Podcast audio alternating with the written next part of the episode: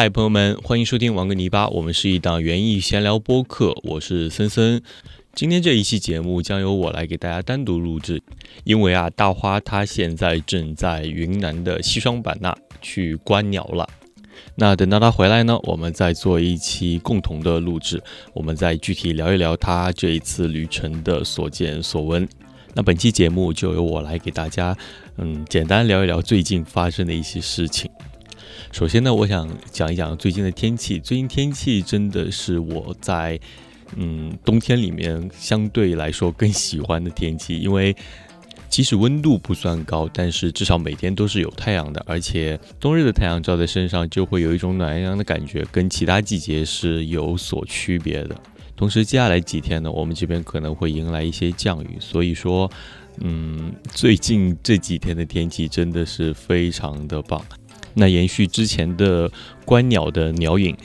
其实至今都算是一个比较影大的状态。嗯，可能是新鲜的一个事物吧，所以也会更多的去关注它。那我最近呢，不光有在跑步的过程中有观鸟的习惯，同时也会跟朋友们一起约着去一些特定的地方，也就是鸟类更多的地方，特别是一些冬候鸟会更多的地方去观鸟。感觉这一次要不自觉的更多的去聊观鸟这件事情，嗯，不过也还好啦，毕竟也算是自然观察的一部分。我觉得最近的自然观察相对来说跟在园艺的部分来比较的话，就相对更多一点。当然，呃，在聊观鸟之前，我也想先来讲一讲最近发生的一些园艺事情，比如说，嗯，上一期留的一个小任务，算是要给大家来交代一下。就是我有学着像芒叔的那种种植方法，去用小小的陶盆，大概口径在十公分左右的小陶盆去种网脉鸢尾。芒叔的种植方法也很简单，就是在这个小陶盆里面放一些介质，把球埋进去，再盖上介质，呃，最后在这个介质上面铺上一些可以压住介质不让水冲散的一些砾石。最关键的呢，就是在种完之后，只要浇透一次水。之后就静等它开花，不用再浇水了。上一期说到我学着芒叔酱去种植，感觉好像我这边的表现不是特别好，所以我就把它打开看了一下，发现的确是有一些问题存在的。我一共是用它的这种方法种了三盆，呃，三盆都是不一样的品种。那每一盆里面一共放了五个球，现在情况是有一盆出了三个芽，另外两盆只出了两个芽。我把它们倒出来之后，发现没出芽的这些球好像是没有用了，因为，嗯，首先能看到它已经长过根了，但是呢，这些根在里面又干掉了，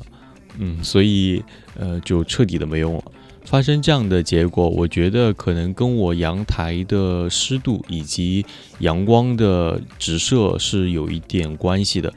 芒叔那边是英国的那种气候嘛，相对来说可能会更潮湿一点。我们这边的冬天还是相对比较干燥的，所以，嗯，在太阳直射的情况下，它可能会把盆里面的水分完全晒干掉。嗯，所以刚刚发根的这些种球，有可能经历了这样的强烈的干燥的环境，那它的根就又脱水，就彻底死掉了。当然，这只是我的一个种植经验的猜测吧，算是。如果大家跟我一样有类似的经历，或者说你对这件事情有自己的看法，也可以跟我们分享。再跟大家聊聊最近我的鹿角蕨吧，毕竟这个季节室外的一些植物也没什么好说的，所以还是讲讲室内的植物吧。到目前为止，我觉得室内植物已经超过了它作为植物给人提供的价值。我觉得它应该算作家庭软装的一部分，并且我觉得它不光让家里面的空间从视觉上得到了一个提升，另外我觉得它对室内的湿度也提供了一个很大的改变。他们现在就在我的右手边，一个很明显的变化就是从买回来到现在，我已经看到他们在陆陆续续的不断的长新的叶片，他们真的长得好快呀！当然，我给他们提供的温度也很合适，另外还有光照，他们对光照的强度也有一些要求，这些都提供到位的话，所以他们也长得相对较快一些。那相对应的，因为养了它们，所以导致这个小小的房间里面的温度是要跟上的。我是把房间的空调开到了二十二度。不过一般情况下，我们也是会在这个时间开空调来取暖的。有了这些植物，就导致水分必须跟上，所以以往情况下，你开了这个温度就得放加湿器。但是因为现在有了它们，所以完全不需要加湿器。它们各种形态的叶片就不断的在往这个空间里面散发着水分。所以我是觉得我在跟他们共用，或者说是在跟他们分享这么一个小小的空间，但是他们反倒给我带来了另外的一些好处。而且最近发现一些朋友已经在准备春播了，我就觉得这个空间其实也挺适合春播的。所以接下来我打算试一试，在这一个小小的框架里面进行一些适量的春播吧。好的，园艺的部分差不多就是这些了。以往呢，我们一般都是会打开手机的相册，看着相册里的花花草草，再跟大家分享一些最近的园艺趣事。但是最近的手机相册打开之后，基本上都是鸟类的照片。那接下来我就讲一讲最近发生的一些自然观察的部分吧，也算是观鸟的部分。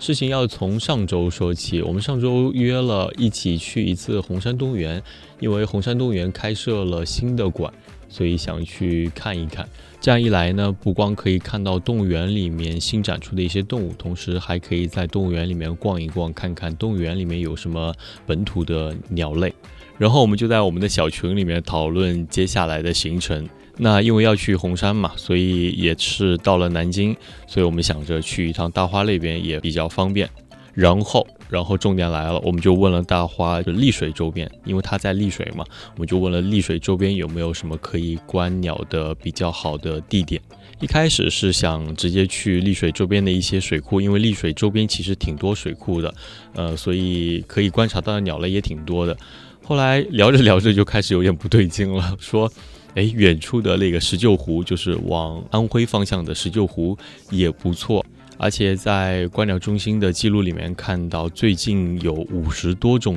鸟类的记录，所以一下子我们就很心动，说干脆就去那边吧。那我们默认的行程其实是第一天先去石臼湖，相应的红山动物园就往后延迟一天。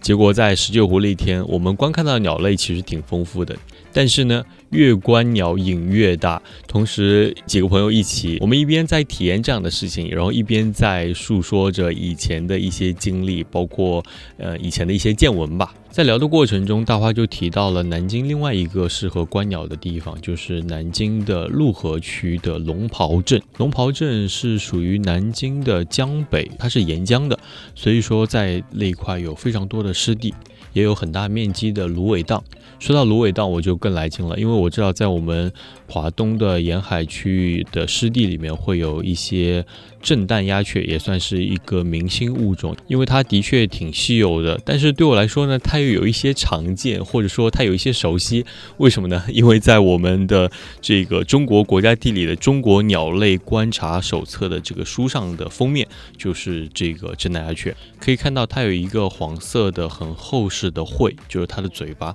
它的嘴巴呢，主要是用来把芦苇的枝干给剥开来，然后寻找里面的小虫子的。它的身境就是那样的芦苇荡，同时它也是中国特有的稀有鸟类，数量呢也比较稀少，所以它也被称作鸟中的熊猫。我们的行程就一改再改，最终定成了第一天是去石臼湖观鸟，第二天是去龙袍湿地观鸟，就直接跳过了原计划主要的一个行程，就是去红山动物园。当然，红山动物园也的确是我们非常喜欢的一个动物园，所以我们以后再找机会再去吧。那接下来就从我的视角跟大家分享一下我们这两天的行程。我们先去的石臼湖的观鸟点，大概是在一个堤坝上。呃，这个堤坝一边是石臼湖，另外一边呢就是一些村庄。这一边的村庄和这个堤坝之间，其实还是会有一些小河，所以在这个堤坝的两边，其实都可以观鸟。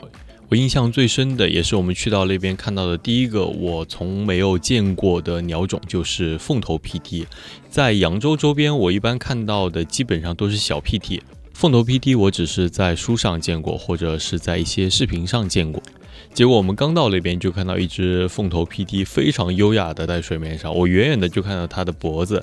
因为它脖子相对较长一点，也会更显眼一点，所以老远的就可以看到，哎，很明确，这是一只凤头 PT。而且我跟你们说，你们可以去搜一下它的图片。她在我印象中一直是一个齐肩短发的少女的形象，而且他们在繁殖季的时候也会出现一些求偶行为。求偶行为就是在水面上真的是像跳舞一般，大家也可以去搜点视频来看一下，因为我的确也没有拍过这样的视频，我也是第一次见到它。后来又陆续见到了一些上一次我在盐城见到的一些鸟类，嗯，它们应该生活的环境都差不多吧，所以在不同的地方也各自分布着。不过后来又见到另外一种鸟，是我认为本次行程里面见到的最耀眼的一种鸟类，就是凤头麦鸡。首先，你可以在它身上看到一种很神奇的颜色，就是五彩斑斓的黑色。这个黑色是从它的脖颈处一直延伸到它整个翅膀的飞羽的部分，整个配色就显得有一些高级，感觉这只鸟就很高贵的样子。另外，它的头顶有大概三到四根的冠羽，就好像。几根呆毛竖在那边，但它也不是杂乱的几根呆毛，在我看来好像是一种很有仪式感的存在，因为我也不太清楚这几根毛具体有什么用处，那我只能站在渺小的人类的角度，觉得它这个毛好像有一点装饰作用，呃，显得有一点高贵，但是呢，又有一点搞笑。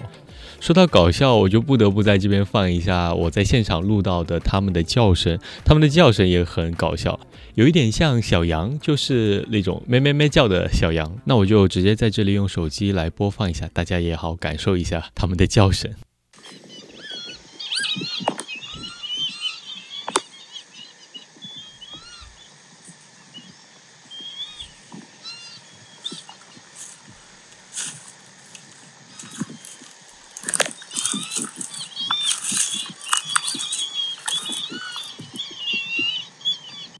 现在听起来，我觉得不光有一点像小羊的叫声，同时也有一点像泡澡的可以捏的那种小黄鸭的叫声。行，石臼湖的行程我就先挑这两个令我比较印象深刻的鸟类来讲。等一下，我们也把这一次行程中拍到的一些鸟类的照片发在我们账号的小红书上，大家也可以去那边看一下，看看这些神奇的鸟类有多么的可爱。第二天，我们就去了长江边的龙袍湿地。我也还是简单的从我的角度来介绍一下我认为的几个明星鸟种吧。先说两种我觉得具有统一气质的鸟类，一个是黑翅长角鹬，因为恒鹬类的鸟类一般都有长长的喙，就是它的嘴巴，加上它圆圆的脑袋，就显得有一些可爱。另外还有我觉得它最有意思的部分，就是它又细又长的，像两根吸管一样，并且还是粉色的大长腿。我就觉得大自然也太会搭配了吧，而且搞得这么可爱，同时还有一点高贵。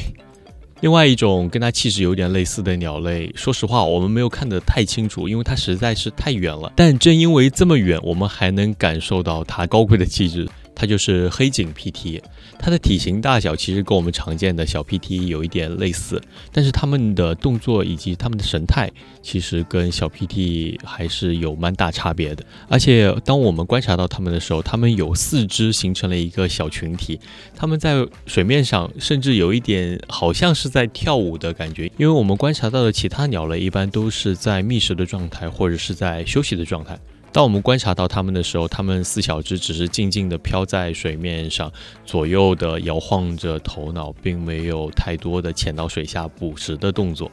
说到捕食，如果你在观鸟的过程中看到一些鸟类的捕食行为，其实也是蛮有意思的。这次观鸟的过程中，我们差不多快结束的时候，在身边掠过了一只斑鱼狗。大家应该都知道翠鸟，在我看来，斑鱼狗好像是没有上色的翠鸟，就是黑白色的。当他在我们身边掠过的时候，我的镜头正好捕捉了几张他的照片。当我停下来检查照片的时候，同行的佳妮就拿着望远镜一直在跟随着他。然后他突然说：“哎，他好像在那边捕食。”哎。这时候我也拿上了我的望远镜，它大概是飞到了远处比较开阔的水域，然后呢，它会有一个悬停的动作，就像大家熟知的蜂鸟一样，它会悬停在水面上，然后低着头在寻找水里的小鱼。这时候如果它发现猎物，它就会一头扎进水中。不过我们在用望远镜观察它的过程中，发现它有一两次扎入到水里面，但是并没有成功的捕获到小鱼。